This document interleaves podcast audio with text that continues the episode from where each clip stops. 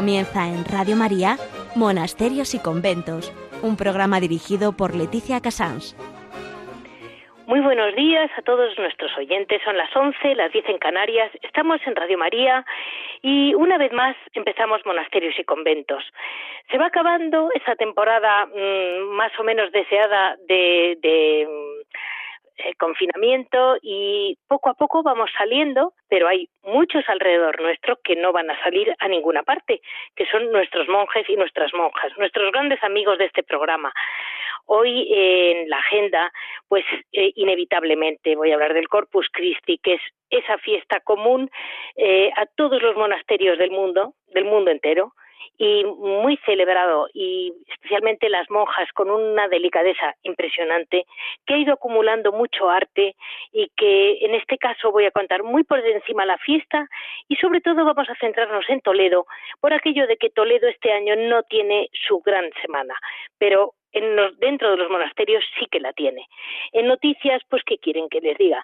Que se van abriendo nuestras puertas, que si podemos, podemos este verano en algún momento hacer una excursión, ir a un torno a comprar cualquier detalle de cumpleaños, en lugar de comprarlo en una tienda que ayudemos a nuestros monasterios, ellos lo agradecerán muchísimo, porque realmente tienen que poner en marcha toda una vida.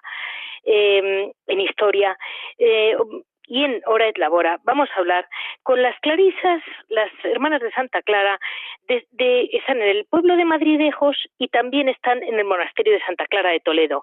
Ellas tenían el gran monasterio de Toledo, muy antiguo, y la verdad es que por circunstancias lo han tenido que dejar y también tiene de impresión ver con qué categoría han sabido tener que dejar el de Toledo sin dejarlo del todo abandonado, con el cuidado de que aquello no quede eh, abandonado de cualquier manera al turismo, sino que algún día, con la esperanza de que algún día alguna comunidad lo pueda ocupar en Hora de Labora. Ellas nos comentarán qué es lo que hacen para vivir, de qué manera mantienen la comunidad de madridejos y de qué manera han podido acoger también a las que, quedaban de la comunidad de Toledo.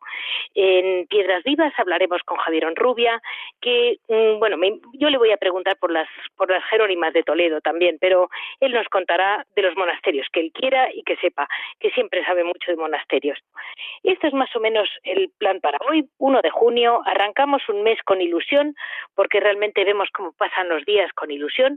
Ya saben que para cualquier comentario o cualquier duda nos pueden comunicar en monasterios y conventos arroba radiomaria.es. Se lo repito, monasterios y conventos arroba radiomaria.es. Muchísimas gracias a todos ustedes y vamos a ir dando paso a la agenda.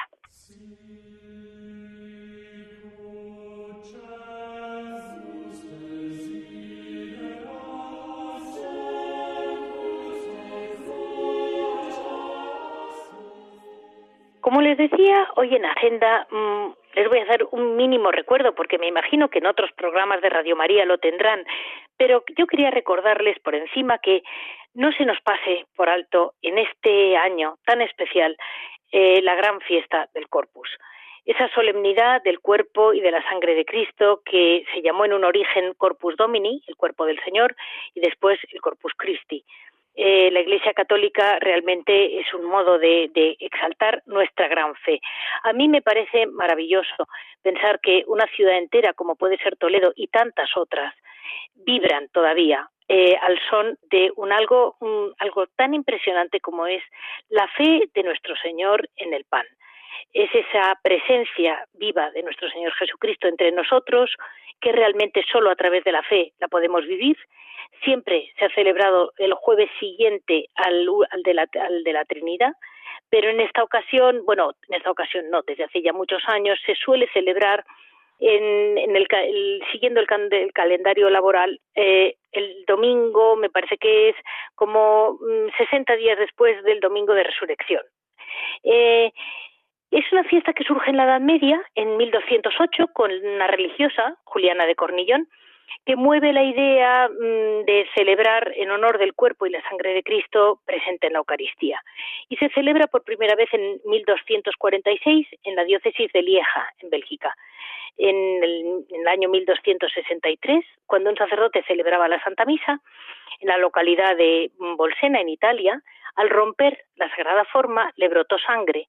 Según la, tradición, es uno de esos muchos milagros eucarísticos que nunca han dejado de existir en la historia y este que fue muy muy difundido fue el que realmente impulsó para que se creara una fiesta litúrgica con su mm, propia misa a partir de 1264 fue el Papa Urbano IV quien realmente le encargó además a Santo Tomás de Aquino, que no olvidemos que era dominico, en preparar los textos del oficio y de la misa propia con los himnos que los conocemos, seguramente les sonará, pues el Pangelingua, em, eh, tiene, eh, tiene, tienen varios, el Tantum Ergo, el Verbum Supernum, eh, Adorote Devote, todas esos son himnos y secuencias distintas, todas compuestas por Santo Tomás de Aquino en honor al, al Corpus Christi.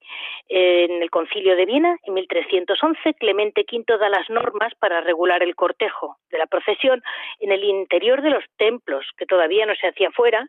Poco a poco se va haciendo fuera y cuando ya llega eh, Nicolás V, cuando en la festividad del Corpus Christi en 1447 sale en procesión con la hostia santa por las calles de Roma. A partir de entonces eh, se empieza a hacer como una fiesta de las más populares eh, que ha habido en la historia de la, Iglesia Católica y mm, bueno, pues ese dicho popular de tres jueves hay en el año que relucen más que el sol, Jueves Santo, Corpus Christi y el Día de la Ascensión. Eh, da una idea de que fue una fiesta con un arraigo tremendo. Todos conocemos eh, que el Corpus Christi es la gran fiesta de Toledo y como este año, por circunstancias muy particulares, como me imagino que habrán ocurrido en otros momentos de la historia, no podemos celebrarlo en la calle, pues mm, en honor a los dos religiosos, tanto la religiosa como, eh, como Santo Tomás, mm, que en su intimidad y en su silencio supieron arraigar esa fiesta tan importante para todos los católicos, yo quisiera que hoy eh, recorrer monasterios de Toledo. Así vamos a dar paso a una mínima noticia y vamos adelante.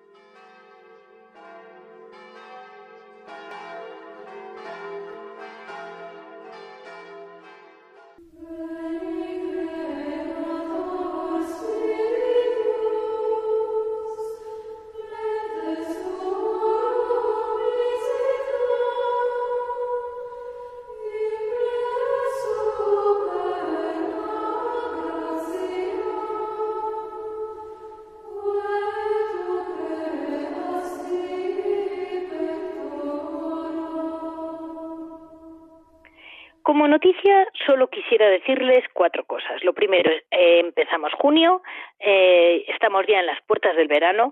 Muchos de nosotros no vamos a hacer grandes viajes seguramente y, por supuesto, todos estamos con esa continua amenaza y continuo miedo a que pueda venir una terrible crisis por no estar sufriéndola ya.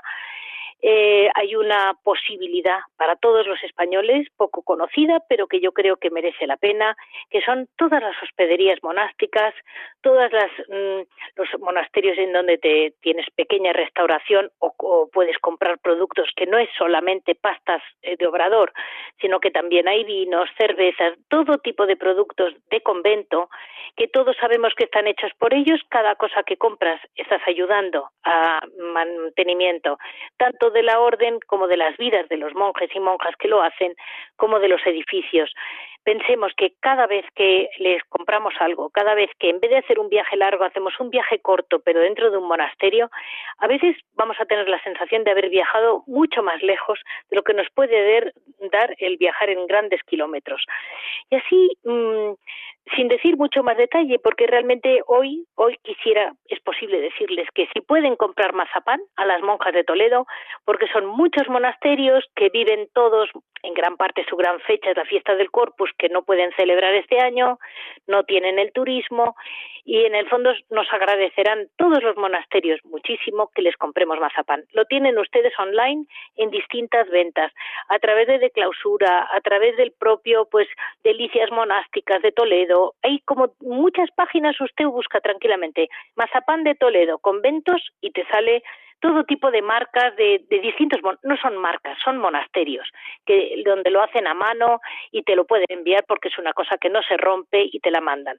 Pues mm, muchas gracias a todos ustedes, todo lo que podamos colaborar, aunque sea comiendo mazapanes, es un favor para ellas que no tienen a nadie este año, ni que vayan, ni pueden abrir tiendas, ni pueden abrir restaurantes, ni pueden abrir nada. Bueno, pues muchas gracias y vamos a dar paso a a, las religiosas agustinas de Toledo, llamadas las gaitanas. En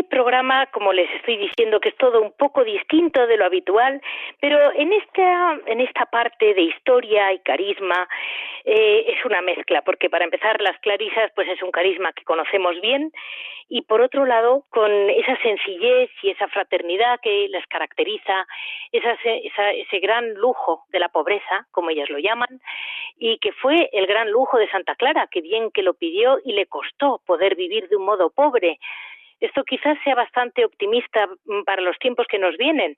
Eh, vamos a ver si nosotros también le pedimos al Papa vivir de un modo muy pobre, como hizo Santa Clara, que le costó muchísimo. Y ellas se han mantenido siglos y siglos, como hemos hablado con distintos monasterios. Y una de las cosas más mm, bonitas que tiene la historia de la Iglesia es cómo las órdenes religiosas, dentro de su carisma particular, dentro de sus constituciones, dentro de sus santos fundadores, sus santos propios, porque con los siglos acaban llegando muchas almas al cielo, la verdad. Ese tipo de, mm, la historia, cómo se van acoplando al mismo tiempo al país donde a la ciudad que viven, la manera de entender la religión de cada cultura, sin, sin perder nunca la profundidad y la, densidad del mensaje que les dejó, pues en este caso, Santa Clara. Eh, Santa Clara, sin duda ninguna, era una mujer de un carácter mm, muy fuerte, que tuvo las ideas muy claras siguiendo a San Francisco y nunca dudó que en aquel momento la Iglesia se vivía con lujo, ella no quería lujo ninguno, eh, ahora todo nos parece muy más natural, la sencillez, pero llamamos sencillas a unas cosas bastante complicadas.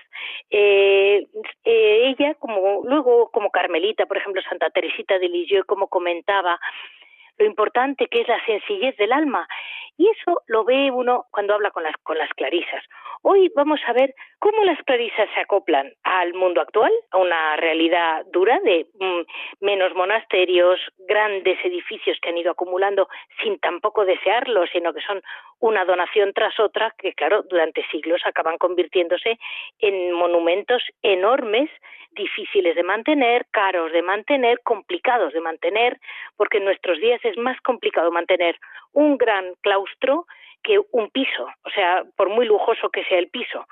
Y las madres, la verdad, tienen un trabajo brutal y al mismo tiempo la ilusión con la que se acoplan al presente, al futuro, a la vida de Toledo, a esta celebración del Corpus, que en estos primeros días de junio, pues mueve todos los monasterios. Y vamos a hablar con la hermana Dolores, que con la mm, característica sencillez, porque es que es así, eh, mm, nos va a contar una situación que ella vive como lo más natural, pero no es nada natural, es bastante complicada, porque no ella no dirige un apartamento, ella dirige un monasterio y medio. Muy buenos días, Madre Dolores. Buenos días, Leticia, y buenos días a todos los oyentes de Radio María. Buenos días. Es que, ¿sabe qué pasa? Que es que estamos en unos tiempos en que nos cuesta mucho todo lo sencillo. Siempre ha debido de costar, ¿verdad, hermana? Porque Santa Clara le costó mucho, les decía yo a los oyentes. Sí, efectivamente, pero bueno, Santa Clara optó por la sencillez porque el Señor es sencillez también, no es nada complicado. Dios nos habla siempre en la sencillez. ¿eh? Así que, bueno, pues esa es una virtud que tenemos que ir poco a poco adquiriendo. Y yo creo que esa virtud nos hace más felices, más humanos, más fraternos.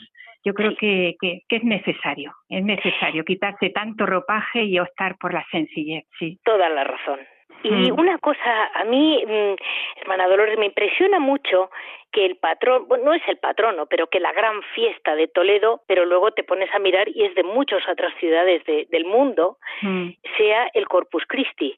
Es decir, es como una exaltación a nuestra fe una exaltación al que me decían, me decía una religiosa, le soy honesta, no sé cuál, que mirando por una ventanita de Toledo veía pasar a su esposo por la calle. Y, yo, me quedé diciendo, ay. cierto, cierto. Es que claro, eh, hasta que no escuchas una hermana cuando entra en el monasterio y habla del esposo de Cristo y tal, dices, madre mía, es verdad. Es que es cierto, sí, sí, sí. Es que al final, Leticia, lo que vemos del Señor, lo que vemos del esposo es la Eucaristía. O sea, es que, es, es, que lo que vemos con los ojos corporales ¿eh? es la Eucaristía. Entonces, ¿cómo no vamos a amar la Eucaristía? ¿Y cómo no vamos a adorar la Eucaristía? Es que en Toledo y en el mundo entero, es que el Señor se ha quedado presente, vivo y real en el sacramento de la Eucaristía. Entonces, bueno, pues es que cuanto más tiempo pasemos ahí a los pies del Señor Eucaristía, yo creo que, que no sé, eh, es que es una fuente de gracia impresionante, Leticia. Impresionante, impresionante. impresionante. Y, me, y claro, para ustedes realmente no es nada tan excepcional la adoración del corpus, porque tienen muchos ratos de adoración. Exacto, nosotras diariamente, bueno, como Clarisa, yo me imagino que todos los conventos de vida contemplativa, eh, yo creo que tienen un gran, una gran devoción, es que no puede ser por menos a la Eucaristía. Pero nosotros también por carisma, porque Santa Clara era una, mujer eh, eucarística, totalmente, bueno, forjada por la Eucaristía. Entonces, como clarisas, nosotras tenemos varias horas de adoración a la Eucaristía. La liturgia la hacemos con la Eucaristía, en la exposición, con la exposición del Santísimo. Y bueno, pues es una cosa que diariamente cultivamos y nos va forjando como creyentes, como consagradas, como personas. Yo creo que la Eucaristía de verdad eh, nos templa el alma, nos da muchísima, muchísima gracia y cuanto más tiempo pasemos junto al Señor, eh, no sé, más santos seremos, más parecidos a Jesús seremos. Al final es fijar los ojos en el amado para irnos conformándonos en el amado, ¿no?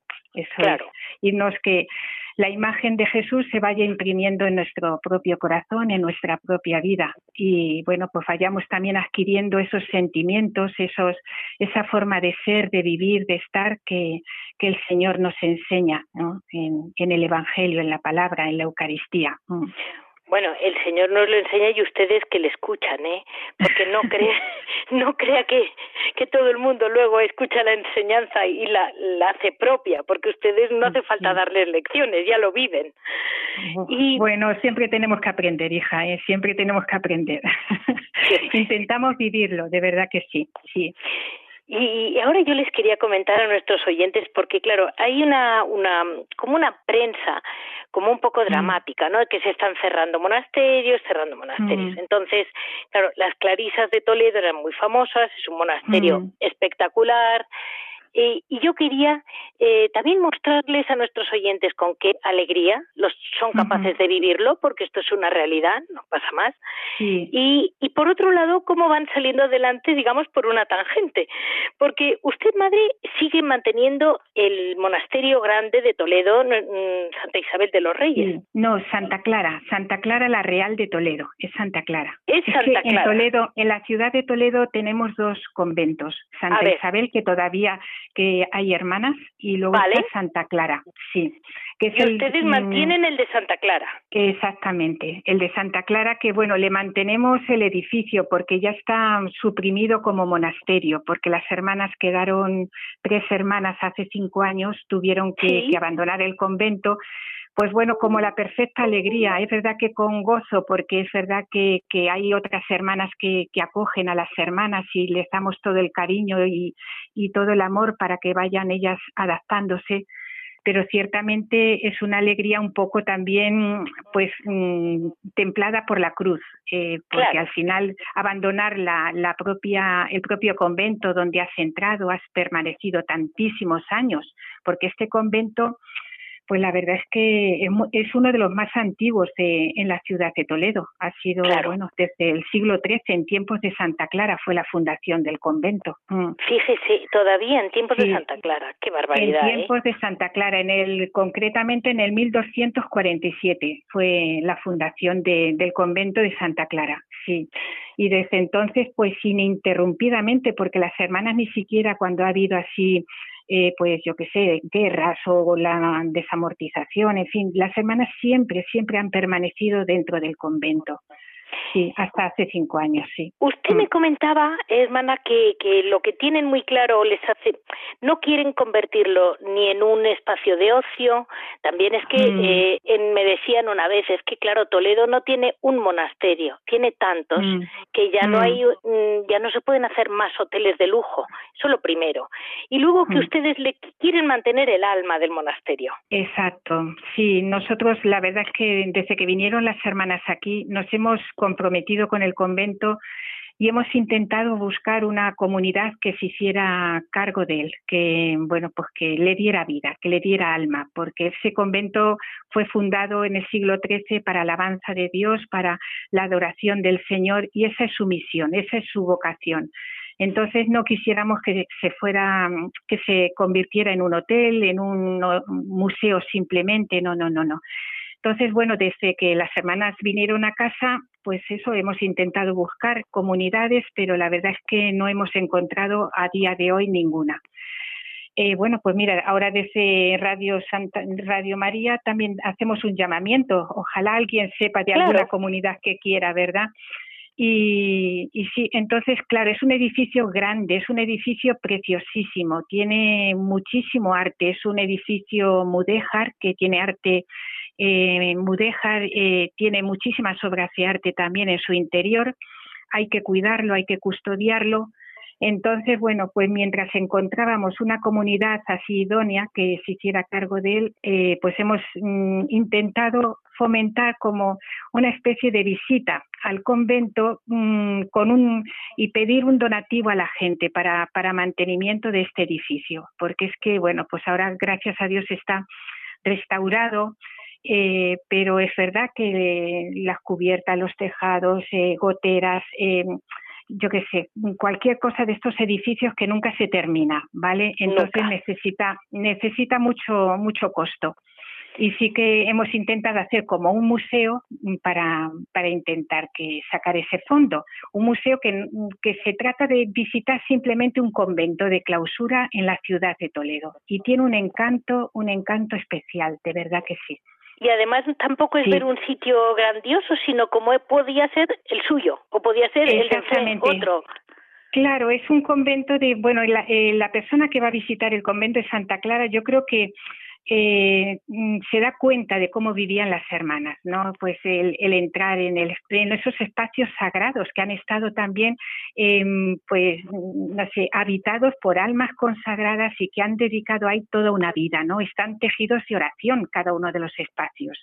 Lo mismo el coro, de verdad, ya no es el arte, es eh, el ambiente que, que, se, que se percibe en ese, en ese interior de de verdad, una espiritualidad es algo. Mm. Me impresiona porque, porque claro, eh, ha significado mucho para la historia de la ciudad y es, no es palaciego, es realmente como usted dice, es el estilo de Santa Clara total. ¿eh? Exacto, sí. En la visita se ve la iglesia, lo que es el coro, el claustro de los laureles, Luego visitamos un patio muy bonito que es antiquísimo del siglo XII, que era la casa del, pues bueno, del alfajir de eh, judío, ¿sabes? Y tiene unos, sí, la verdad que, que, tiene cosas muy, muy bonitas.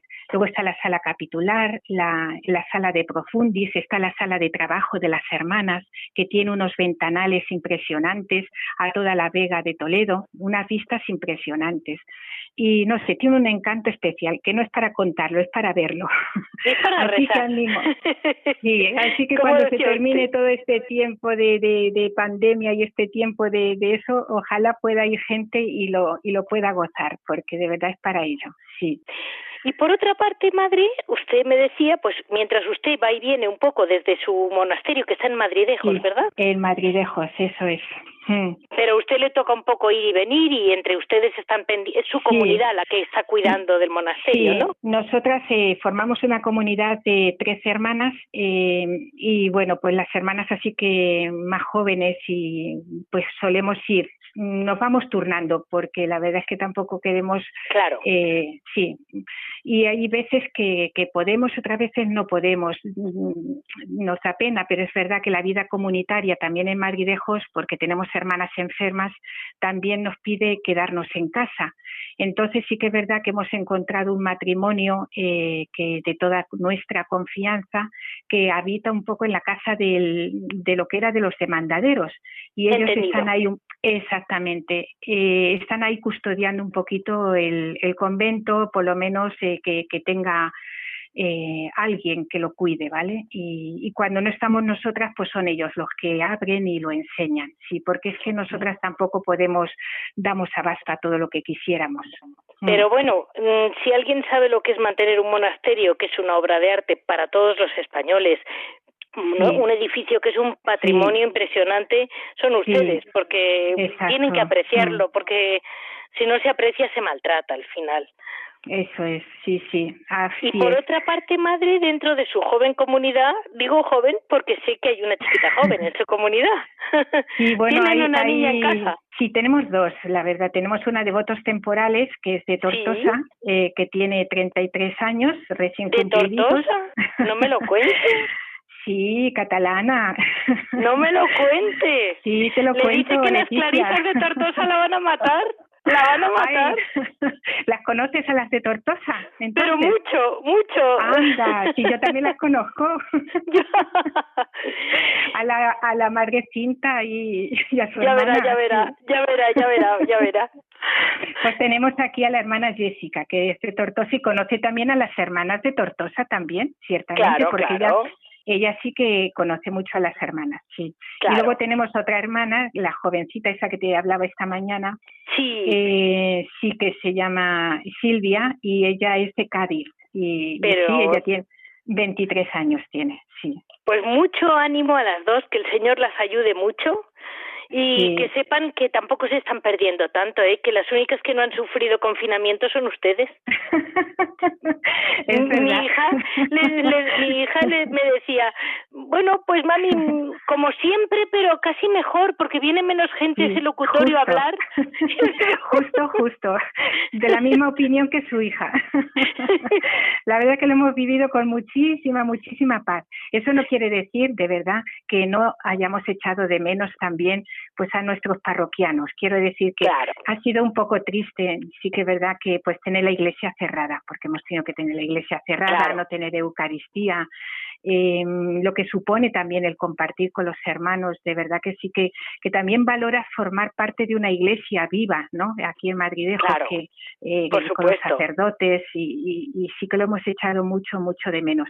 Pero luego, por otro lado, eh, es la cara y la cruz. Pues la cara es que también hemos vivido pues un tiempo como de, de mucha paz, mucha tranquilidad. Digo, estos son unos ejercicios espirituales constantes, porque verdad, no se oía ni torno, ni nada, ni teléfono apenas. Bueno, teléfono un poco más, pero el torno nada, nada, nada. La Nada. gente no, no, no venía. Así que, pero bueno, todo tiene su cara y su cruz, ¿verdad? Pero sí que, sí que eh, de todo se saca bien, de verdad que sí, de todo, de todo. Pues mire, Mm. madre, ahora vamos a, a oír un poquito de música para que nuestros oyentes vayan asumiendo lo que es esa presencia del Señor entre ustedes, que está todo el tiempo con ustedes, por lo que he Mm, venido a entender. Y, y, de- y después vamos a dar paso a Hora et Labora, que es la parte del programa en que contamos su trabajo básico. Muy bien, de acuerdo.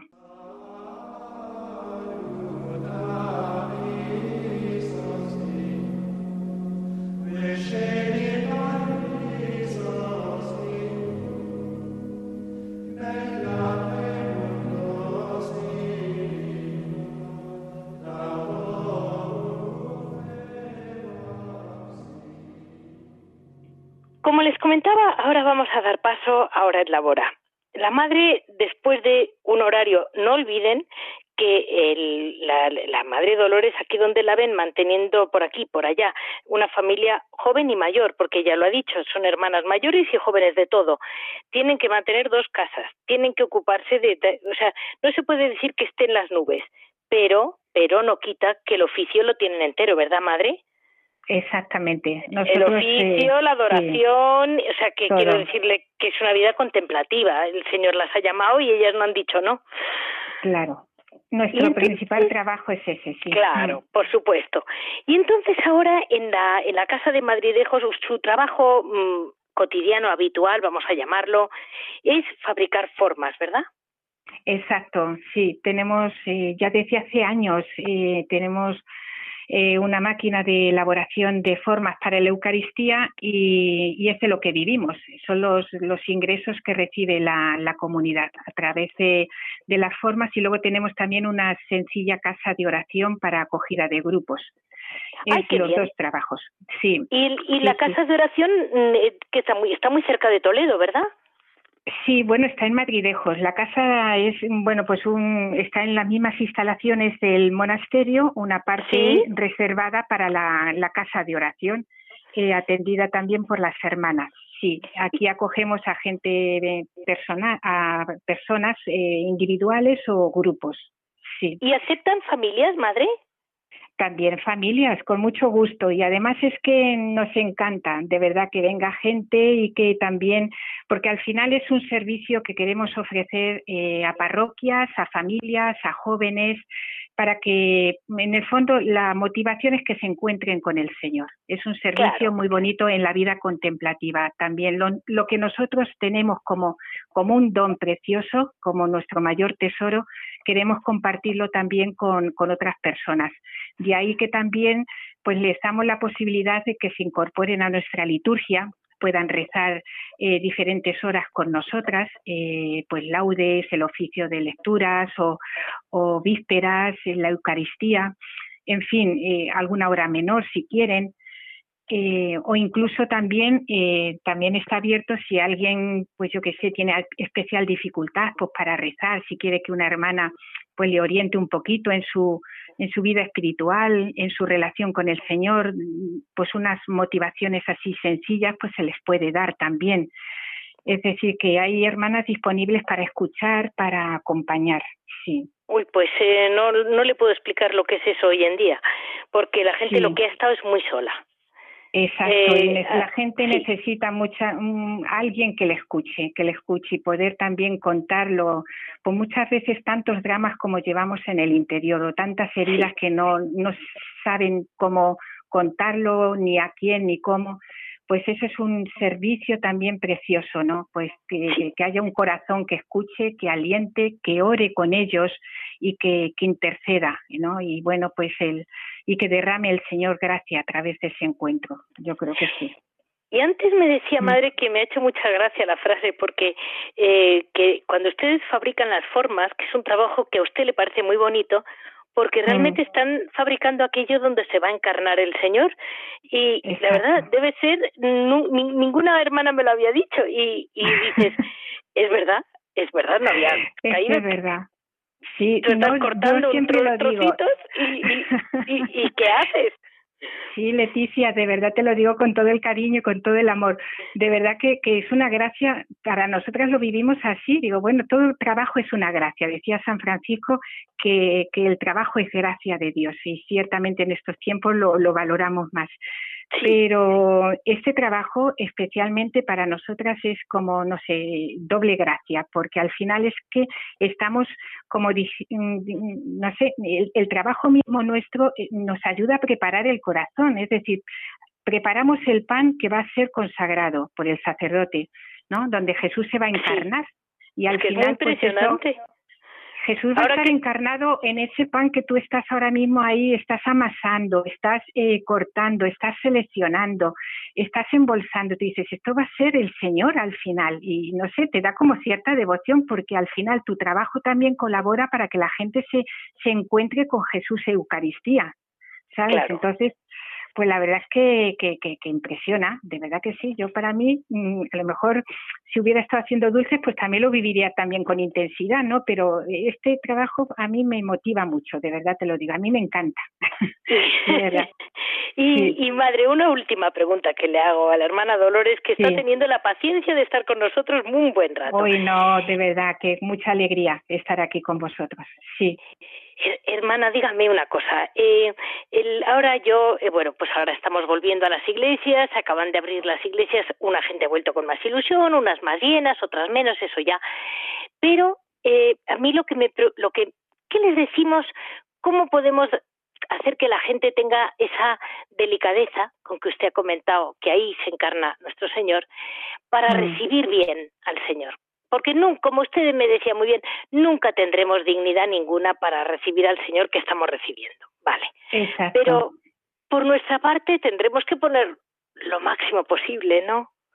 Sí, pues yo creo que sí que es verdad que nunca estamos a la altura del don que recibimos, empezando por ahí, y que siempre tenemos que ir agradecidas, agradecidas de que el Señor tenga la deferencia hacia nosotros, de, de, venir, de venir en la Eucaristía, de quedarse con nosotros para, para ayudarnos, para alentarnos, para ser nuestro consuelo, para acompañar todas nuestras soledades. Eh, ser muy agradecidos y luego intentar preparar también el corazón pues haciendo, pues yo qué sé, el Señor nos da mucha gracia en el sacramento de la, de la penitencia, ¿no? De la reconciliación, pues preparar ese corazón también para recibir al Señor, porque cuanto más limpio esté el, el corazón, cuanto más limpio le tengamos, el Señor más a gusto estará en nuestra vida, en nuestro Por interior. Supuesto. Entonces la gracia será, será pues impresionante. Entonces, por de ahí también mm, si es que el Señor nos lo da todo, nos da las medicinas que necesitamos para, para crecer y para, para sanar, ¿no? Entonces dice, bueno, necesitáis eh, recibirme, pues mira, os doy este sacramento, os, os reconcilio con, con, entre vosotros, os reconcilio conmigo, pero no sé, nos limpia para poder recibirle y para poder también mm, vivir esa gracia tan grande que, que se derrama en nosotros en cada Eucaristía, ciertamente que muchas veces no valoramos yo la primera, ¿eh? me voy a poner la primera. Todos, todos, todos, madre. y que siempre, es verdad, sí, tenemos que, que, que ir como mendigos, como pobres, ¿no? Mire, recordaba yo hoy que los himnos, los grandes himnos se le encargaron a, Santo Tomás de Aquino para ahora, para, para el corpus, no para la misa del corpus, vamos mm. para él. Y uno los lee y no te enteras de nada. Y los lees otra mm. vez y, todavía menos. Y dices, qué delicadeza ese hombre, ¿no? ¿Cómo pudo, cómo pudo asumir eh, algo tan grande? Sí, es cierto, es cierto, de verdad que sí.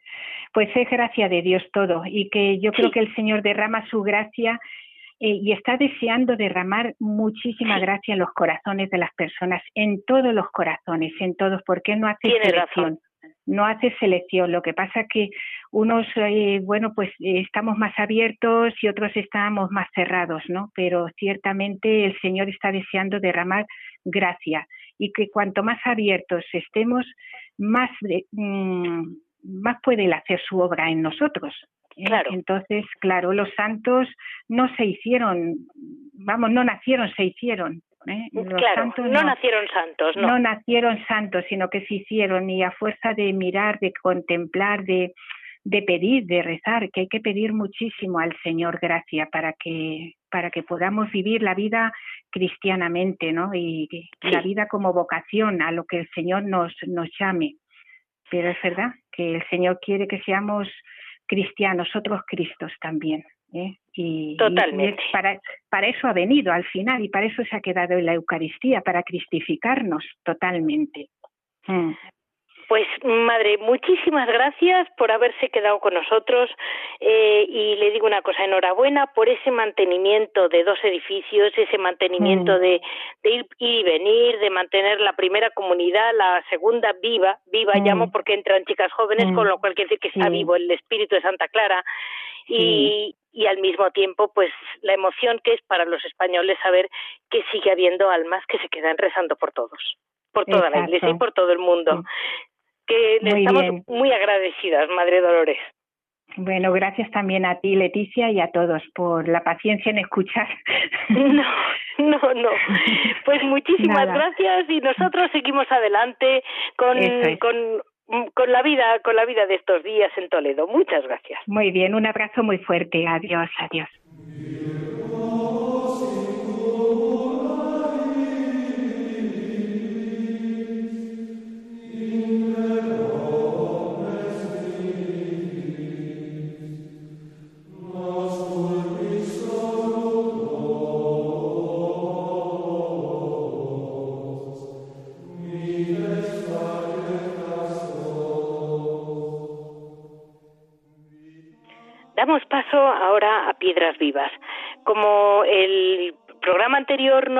Javier porque hicimos un monotemático de todo Guadalupe, pero hoy vamos a poder estar un ratito más con él. Muy buenos días, Javier. Buenos días, Leticia, ¿qué tal? Pues mira, estaba queriendo hablar con monasterios de Toledo, eh, porque bueno, mm, por distintos motivos. Lo primero porque es el corpus y porque ya que no va a haber toda la avalancha de gente que va al corpus, por lo menos estar nosotros con ellas de alguna manera. y tú eres muy amigo, Javier, de las Jerónimas, ¿verdad? De Toledo.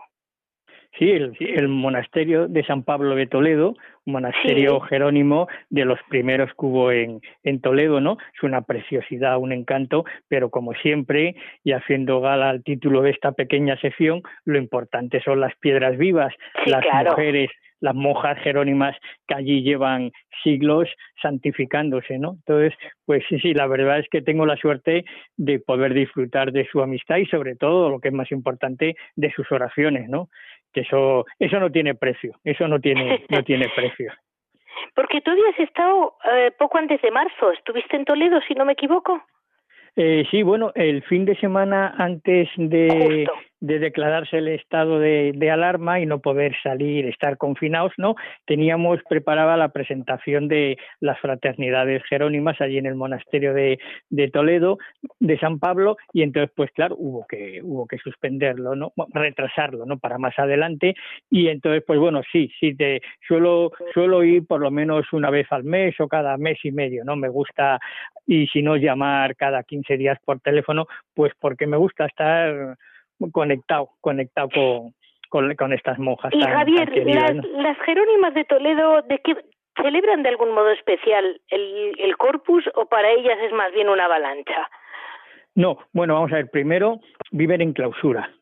Entonces, la, la avalancha, la avalancha que hay en Toledo en el corpus, pues la verdad es que no les afecta para nada, porque ellos están dentro del recinto monástico y no les afecta para nada la avalancha de, de gente que, que va de fuera y bueno, pues lo viven, pues como lo viven no solamente en Toledo, sino en todos los monasterios de clausura, ¿no? Una fecha muy señalada, y entonces aparte de adornar extraordinariamente bien con flores la iglesia, pues tienen una Eucaristía solemne y, y, bueno, la verdad es que es una ceremonia muy, muy, muy bonita, pero vamos, la avalancha no les, no les afecta para nada, ¿no? O sea, no, ellas están en su clausura y supongo que oirán algo por la, por las tapias no oirán algo pero no pero no, no no no les afecta lo más mínimo y por supuesto es una es una celebración solemne pero no solamente no solamente en Toledo sino en, en cualquier monasterio no en cualquier monasterio el corpus se celebra por todo lo alto no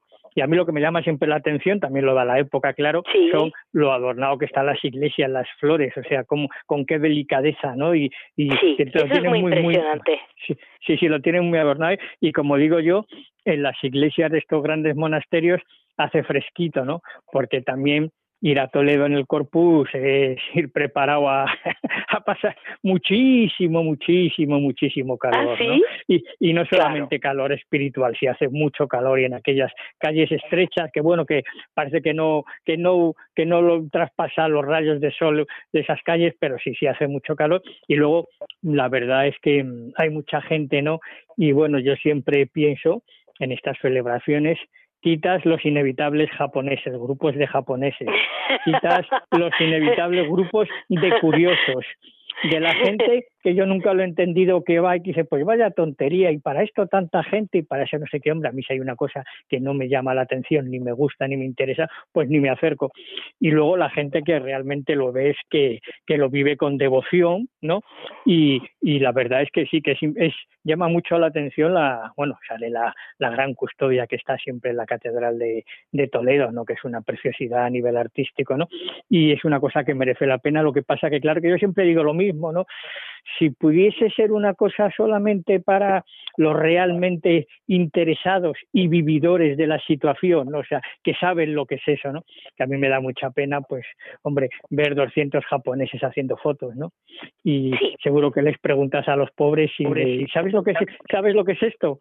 Pues no, no lo saben, ¿no?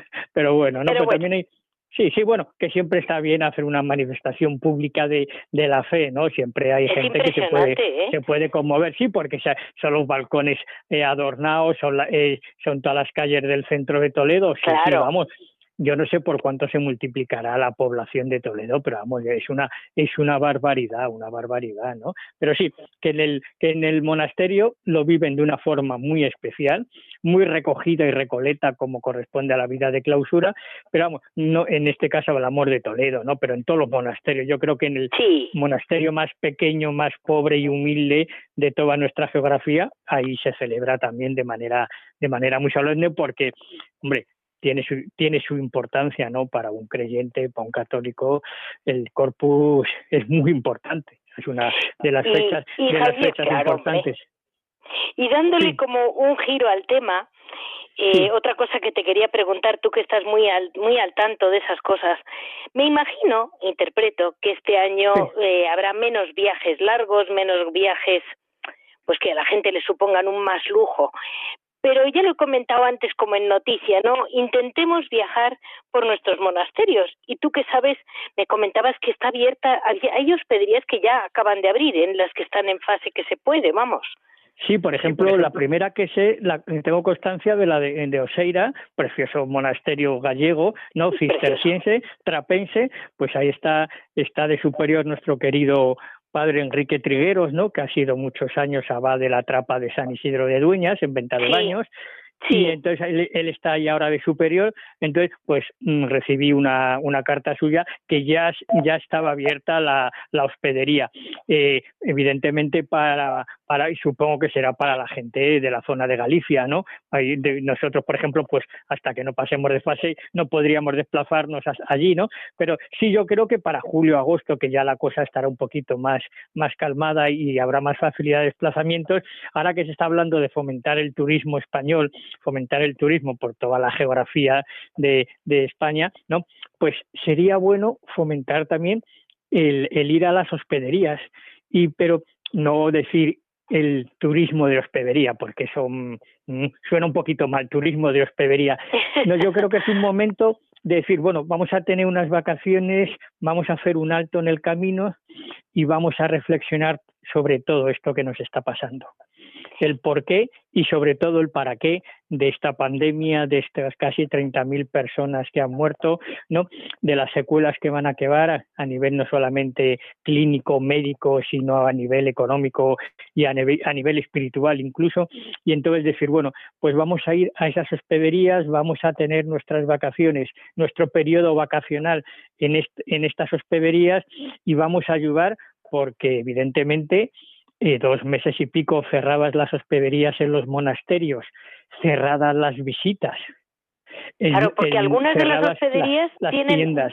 Sí, porque me comentabas tú, por ejemplo, en, en, en me, me, hablabas de dos ventas. Una, por ejemplo, uno que tú conoces muy bien, que es la Camaldura, que es un sitio, vamos, que está perdido en el medio de nada. Y sin embargo me dices que va la gente a comprar la miel.